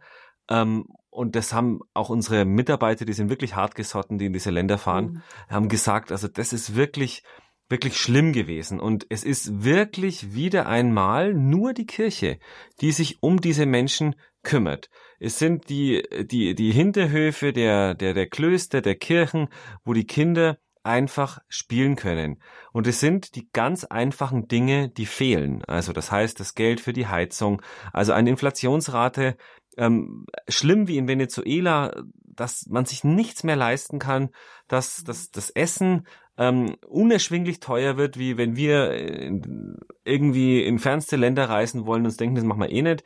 Ähm, das, so ist es, dass, dass die Leute sich was, was Anständiges zu essen kaufen können. Ähm, aber die Kirche hilft. Ähm, und es ist so, dass die Menschen das auch wahrnehmen und ähm, natürlich auf sich alleine gestellt ähm, wie es auch ganz interessant vorhin Bischof ähm, Bogdan gesagt hat, die Hölle ist, wenn man alleine ist und der Himmel ist, wenn man in Gemeinschaft ist. Und das trägt einfach diese Gemeinden. Und diese Gemeinden sind nicht irgendwie selbst organisierend, sondern es sind die Gemeinden der Kirche. Und das ist schon wirklich sehr, sehr schön und auch ermutigend, ähm, weil die Kirche wächst über sich hinaus es ist wirklich. Inwiefern? Ja, weil einfach ähm, nur noch Helden hervorgehen aus dieser Kirche. Also wenn ich es mal wirklich jetzt so sagen darf. Also das mhm. heißt, sie sie ist nicht nur relevant oder, sondern sie ist überlebensnotwendig für die Menschen und dort treffen sich die Menschen, dort gibt es Hoffnung, dort wird auch weiterhin noch getauft, geheiratet, beerdigt, das ist alles, dieser Rahmen ist unzerstörbar und, ähm, und ja, die Menschen überleben dadurch und auch rein materiell, weil ich meine, die Kirche ist halt auch mal die Organisation, die es dann noch schafft, irgendwie warme Räume im Winter zur Verfügung zu stellen und auch Nahrungsmittel zu bringen. Ähm, es gibt auch ganz interessant äh, sogenannte Hope Center, also ähm, das sind Zentren der Hoffnung. Das ist wie eine Bank. Also da, da kann sich ein Kleinunternehmer, der zum Beispiel irgendwie ein Café aufmachen will, ein Taxiunternehmen oder so ein Ein-Mann-Betrieb, sich da wie so eine Art Mikrokredit holen. Und das wird, das läuft über die Kirche. Also das ist irgendwie ganz interessant und die Kirche geht da auch voll ins Wagnis. Ähm, ob die dieses Geld zurückbekommt oder nicht, aber einfach diese Würde den Menschen zurückzugeben, mit ihrer eigenen Arbeit, äh, mit ihrer eigenen Hände Arbeit, da sich den, das Lebensnotwendige zu verdienen, ist ganz, ganz wichtig. Und ähm, ja, man kann wirklich dieser Fratze des Bösen dann nur den Glauben entgegenhalten und es wird da getan. Natürlich wandern viele ab, auch klar. Also viele, die da ähm, die Möglichkeit haben, alle, die höher gebildet sind, wandern ab in andere Länder oder ähm, zumindest Teile der Familie. Zurückbleiben oft die Alten oder die, die keine Perspektive haben oder die sich einfach schlichtweg nicht leisten können. Also es, man fliegt vielleicht drei oder vier Stunden dahin, aber das für viele ist diese, diese, diese imaginäre Mauer nicht zu überwinden und kommen da einfach nicht raus. Aber ähm, es ist schlimm und vor allem auch, weil natürlich es immer mehr egal wird den Menschen. Also man hört nicht mehr so viel davon. Die Aufmerksamkeit war groß und jetzt blicken alle verständlicherweise in die Ukraine. Wir haben unsere eigenen Sorgen, aber da dürfen wir nicht stehen bleiben dabei. Gibt es aktuelle Projekte, von denen Sie auch berichten können ähm, oder, oder auch ähm, Priester, wo Sie sagen, da stehen wir in besonderer Beziehung und da hat uns letztens ein besonderes äh, Ereignis besonders erfreut. Gibt es da noch etwas, was Sie berichten können? Also wir, die erste Hilfe, die ja kam direkt nach der Explosion, war ja erstmal, um das Notwendigste aufzuräumen. Mhm. Mittlerweile ist es ja auch so, dass, dass, dass viele Priester ähm, uns auch äh, schreiben, dass es extrem wichtig ist, die Kirchengebäuden, äh, die Kirchengebäude wieder aufzubauen. Ähm, wir haben einen Priester, der heißt äh, Pater Choluk, der ist in, in, in, in Beirut. Ähm, wir haben so viele Hilfsanträge bei Kirche in Not, dass wir sogar einen, einen Mitarbeiter mittlerweile in, in Beirut sitzen haben, der die, die Hilfsprojekte direkt vor Ort begutachtet, weil es ist ja fast alles zusammengebrochen, mhm. aber auch da ist es so, dass die ganze Geschichte so an so einem, an so einem Kipppunkt steht. Und wenn man dann einfach sieht, dass die, dass die Ordensleute einfach diejenigen sind, die zu den Menschen gehen. Also das heißt, die, die, die klingeln auch bei den alten Menschen und fragen, was die, was die brauchen. Dann versuchen sie es zu besorgen. Ähm, es wird versucht, auch eine Art von ähm, ja von von von würdigen Leben oder auch von von von Perspektiven für die Zukunft äh, der der der Jugendlichen aufgezeigt. Also ähm, ja, die Projekte, wenn man die Projektbeschreibungen dann immer liest, das hört sich immer gar nicht so spannend an, also oder beziehungsweise so so außergewöhnlich. Das ist immer das Gleiche. dahinter stehen ja Menschen. Genau, dahinter stehen Menschen, die ein Dach über den Kopf brauchen, die ein Auto brauchen, die Geld brauchen, um sich die horrenden die auch Preise wirklich die Kirche brauchen, um genau. dort auch die äh, Sakramente zu empfangen. Genau, genau. Das ist der Punkt. Genau, das ist der Punkt. Und dabei helfen wir, spannen ein Netzwerk zusammen, auch mit Kirche in Not, auch in ihrer Sendung Weltkirche aktuell, die ja jeden Sonntag bei Radio Horeb um 8 Uhr läuft, meistens mit dem, ihrem Mitarbeiter Herrn Niggewöhner, erfahren wir ja auch immer wieder das Neueste von ihrer Arbeit, aber merken auch, welche großartigen Kontakte sie haben zu Ordensleuten, zu Ordensmännern, Ordensfrauen, zu Diakonen, zu Priestern und auch zu Bischöfen, die ja direkt auch in die Nachfolge Jesu Christi eingetreten sind. Und zur Nachfolge sind auch wir alle berufen zur Solidarität. Ähm, ich gehöre zu den Menschen, dessen Lieblingsstelle in der Heiligen Schrift ist, äh, dass sie nachdem Jesus von ihnen gegangen äh, ist, sich einmütig im Gebet versammelt haben und auch alles miteinander teilten. Und ähm, ja, das Geben, das Miteinander teilen, auch wenn es nur ein gutes Wort ist, was wir miteinander teilen, in Anführungsstrichen, auch wenn es nur ein Gebet ist, ein stammelndes, das wir miteinander teilen, das tut einfach gut.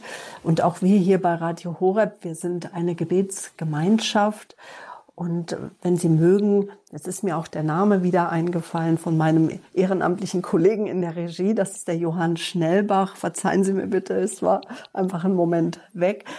Er ist da, er nimmt gerne Ihre Anrufe entgegen, wenn Sie auch Fragen haben oder auch Herrn Ripka einfach mit ihm etwas teilen möchten. Also ich sage nochmal die Nummer 089 517 008 008.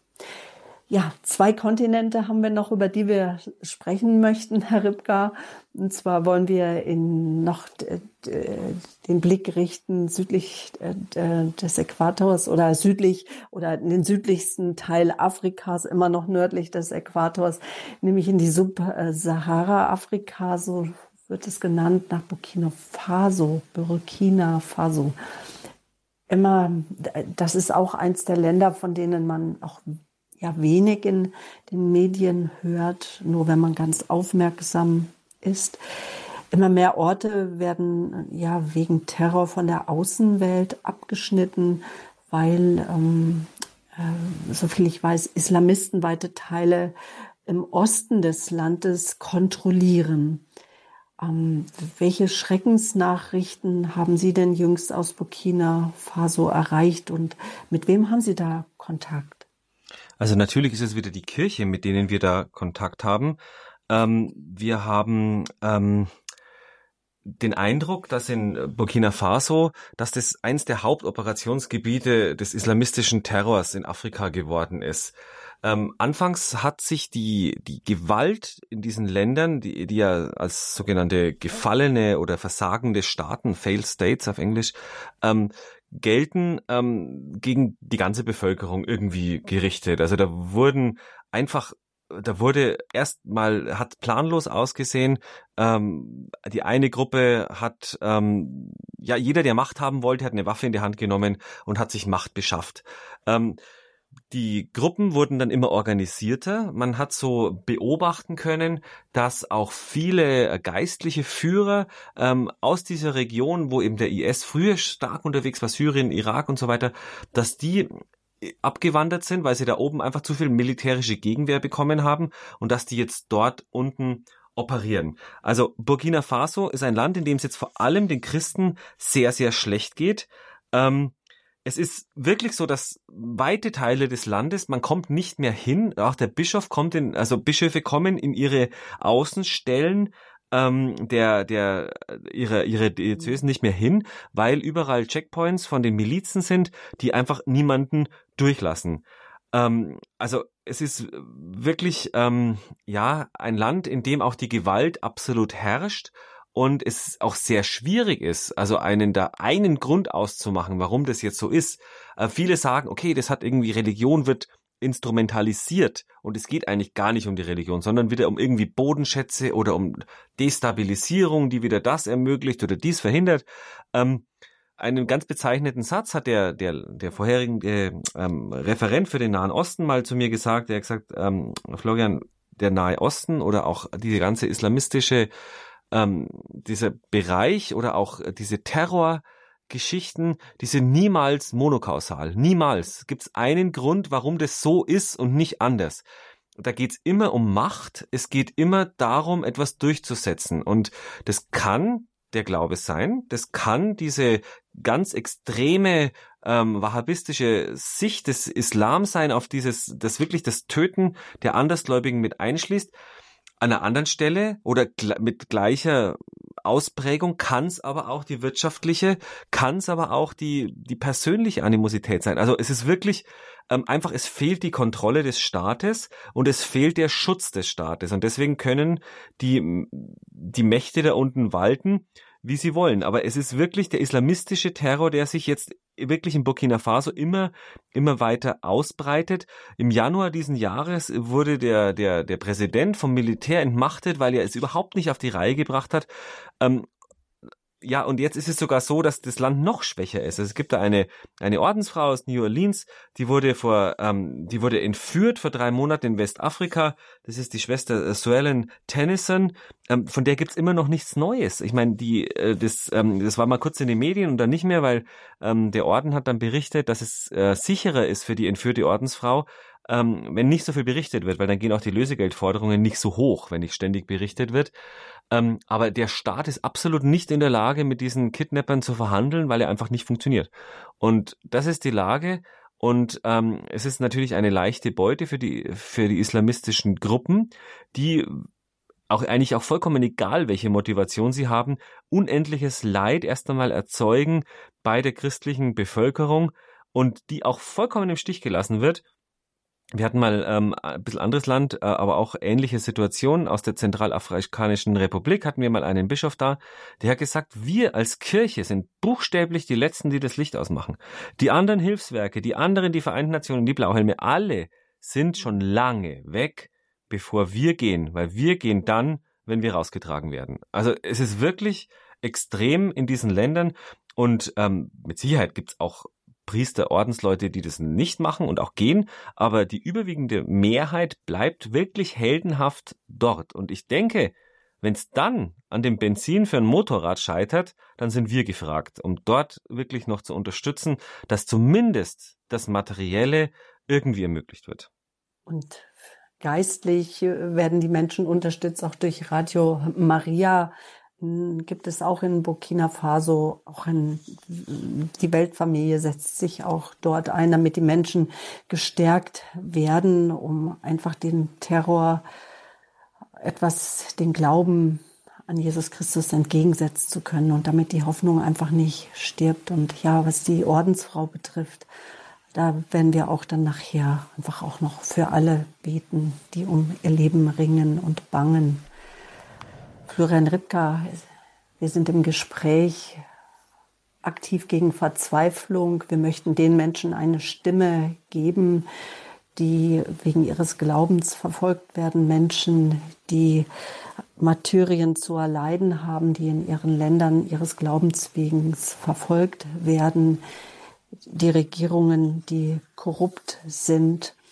Eine der Regierungen ist in Nigeria. Äh, das Nigeria das ist eines der bevölkerungsreichsten Länder und die größte Wirtschaftsmacht Afrikas. Also Medienberichten zu folgen halten die ja, Terrorangriffe in zentrale Nigeria einfach, sie halten an. Herr Ripka, Kirche in Not steht in Verbindung ähm, mit dem Bischof von äh, Makurdi.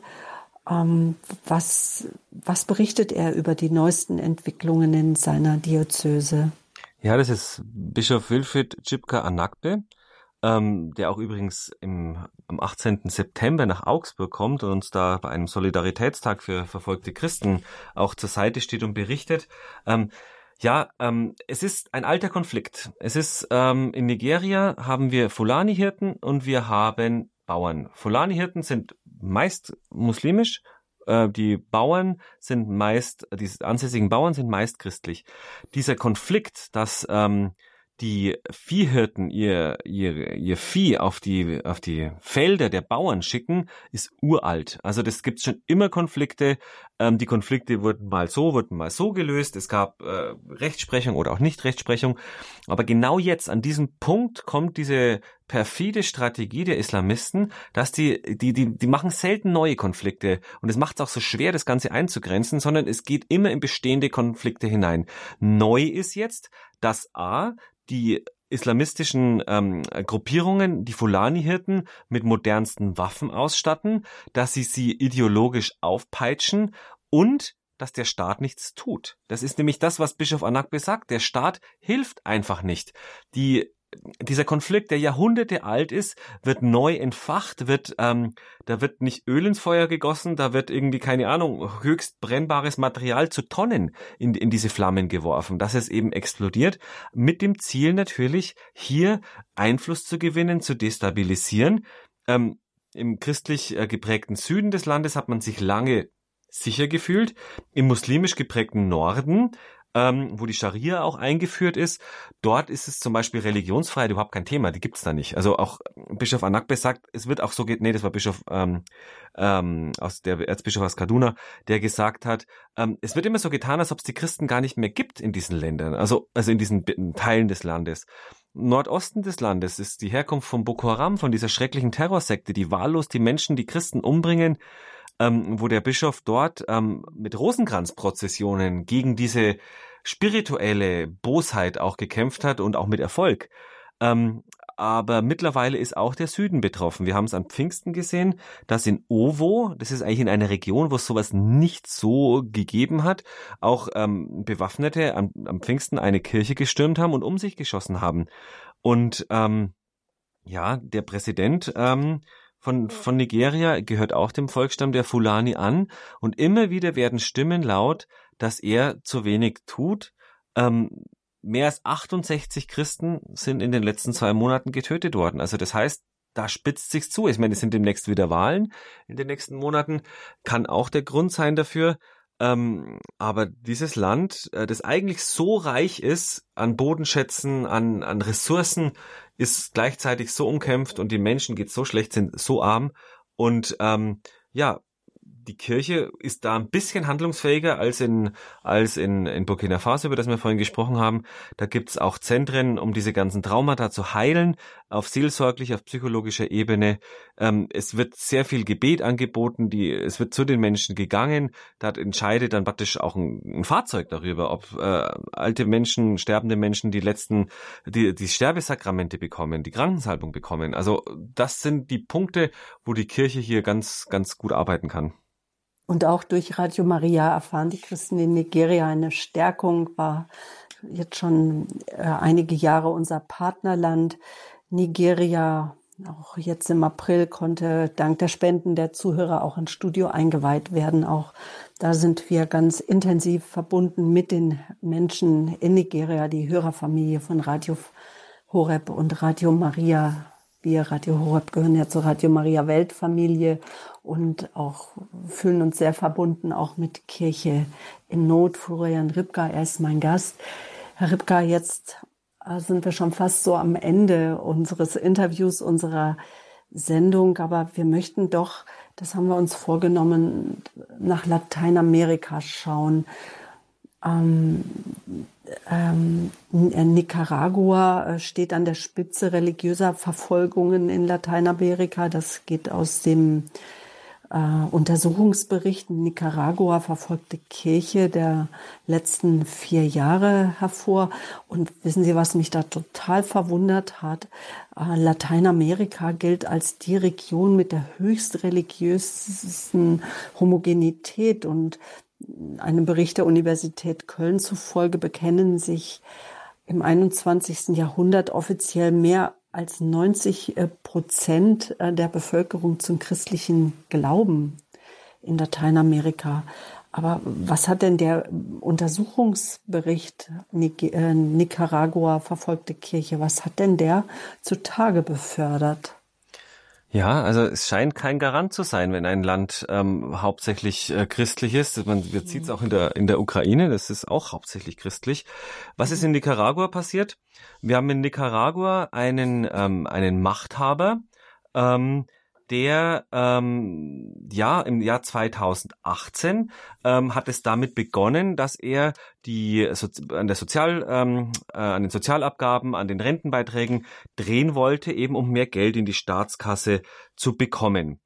Das hat den Menschen überhaupt nicht gefallen. Ähm, es hat äh, zu Protesten, es ist zu Protesten gekommen, die brutalst, wirklich mit 200 Toten ähm, niedergeschlagen wurden.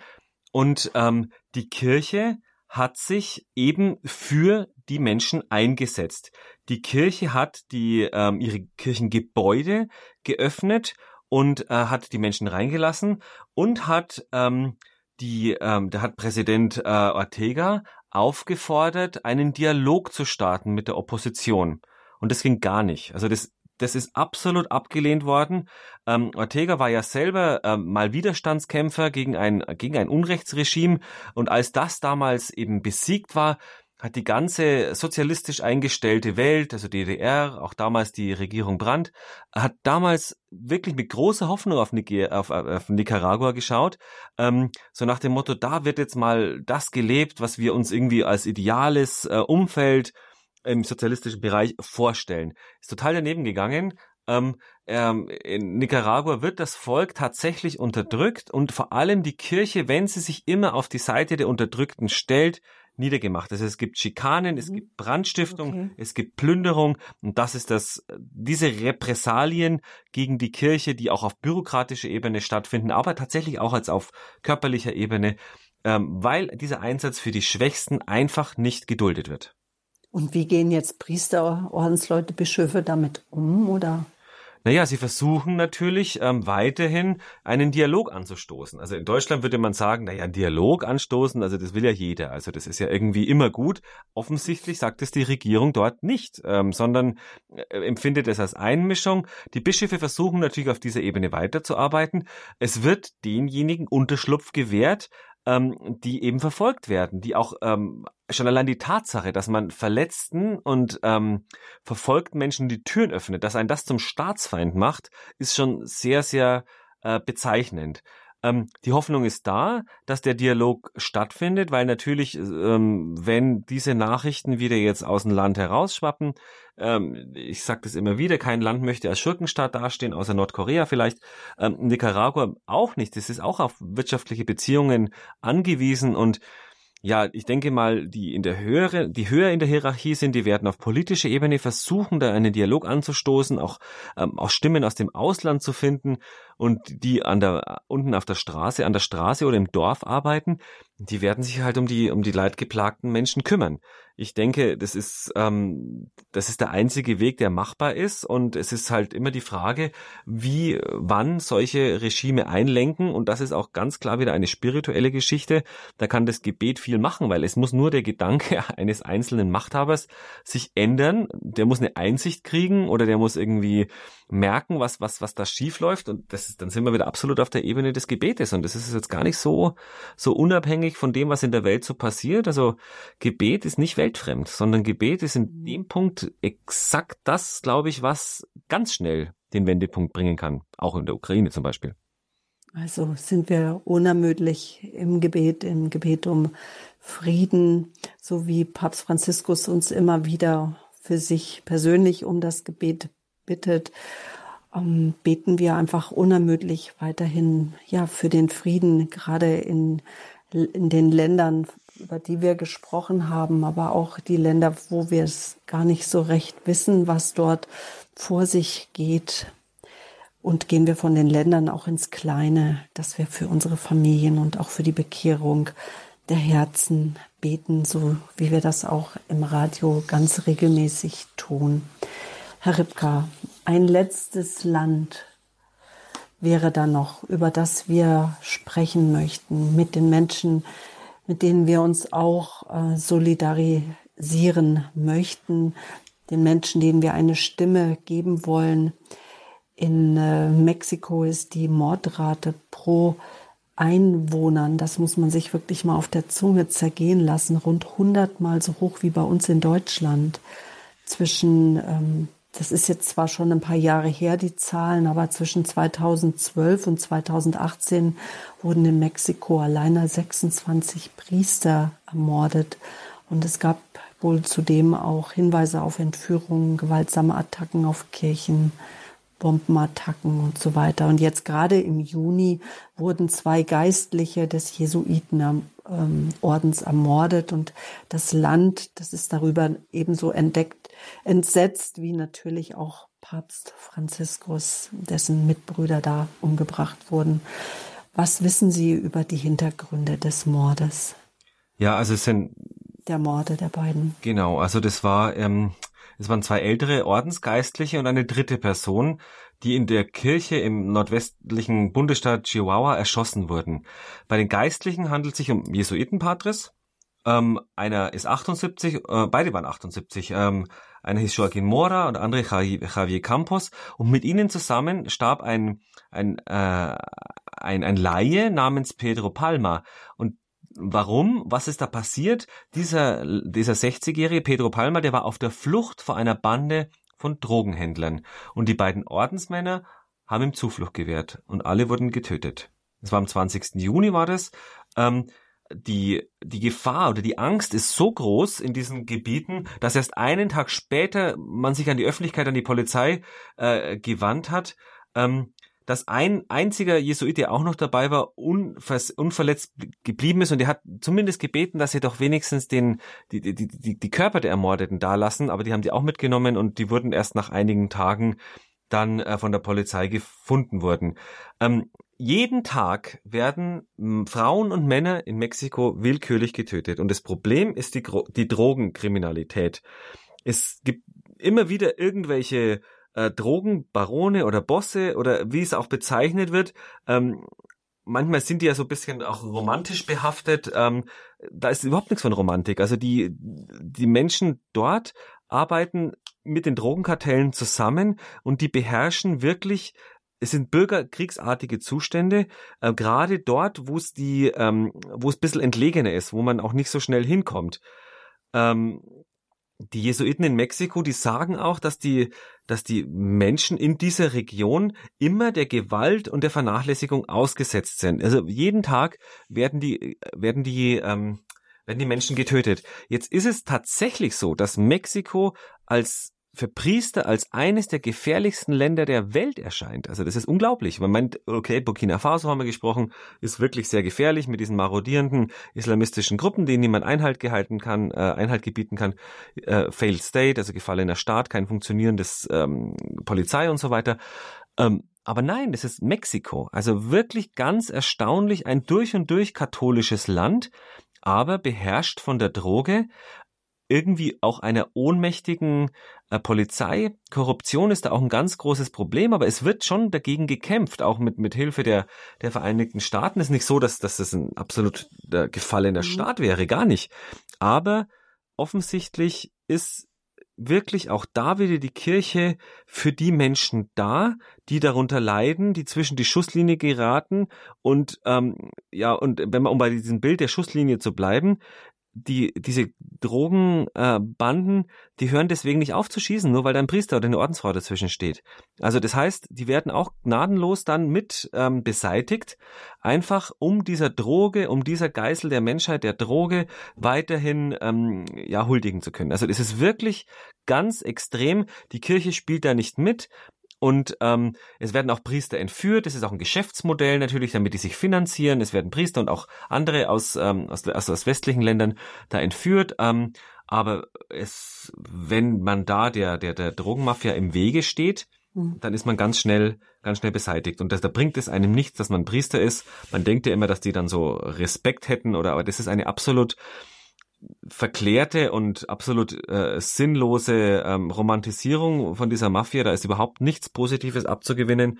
Ähm, die tut auch nichts für die Armen äh, in der Bevölkerung. Äh, gibt, manchmal gibt es ja so Klischees. Nee, die sind wirklich ähm, die Geißel der Bevölkerung dort. Und die Kirche versucht zu helfen und gerät zwischen alle Fronten.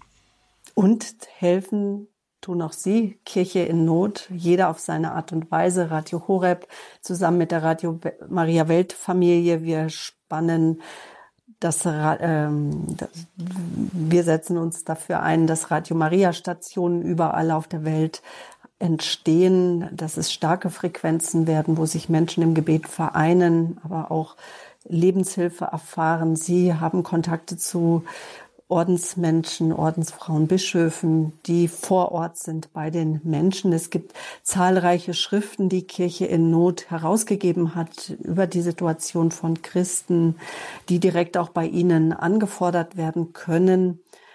Ähm, oder auch wenn sich jemand für den Red Wednesday, die Initiative, die sich für verfolgte Christen für ihre Religion wegen verfolgten Menschen einsetzt und ein Zeichen setzt da. Wenn Sie sich dafür interessieren, alle die Informationen, die finden Sie auf unserer Homepage www.hore.org oder rufen Sie gerne am Montag den Hörerservice an, die Nummer 08328 921 110. Herr Ripka, danke. Ein informativer Standpunkt, ein Standpunkt, der uns wieder vieles mitgegeben hat, für das zu beten ist, an das zu denken ist. Wir haben den Menschen eine Stimme gegeben, verfolgten Menschen, Menschen, die unter Ängsten leiden, die ihre Heimat verlieren, die Sicherheiten verlieren, die alleine auf Gott bauen und dadurch ähm, einfach Halt finden im Leben.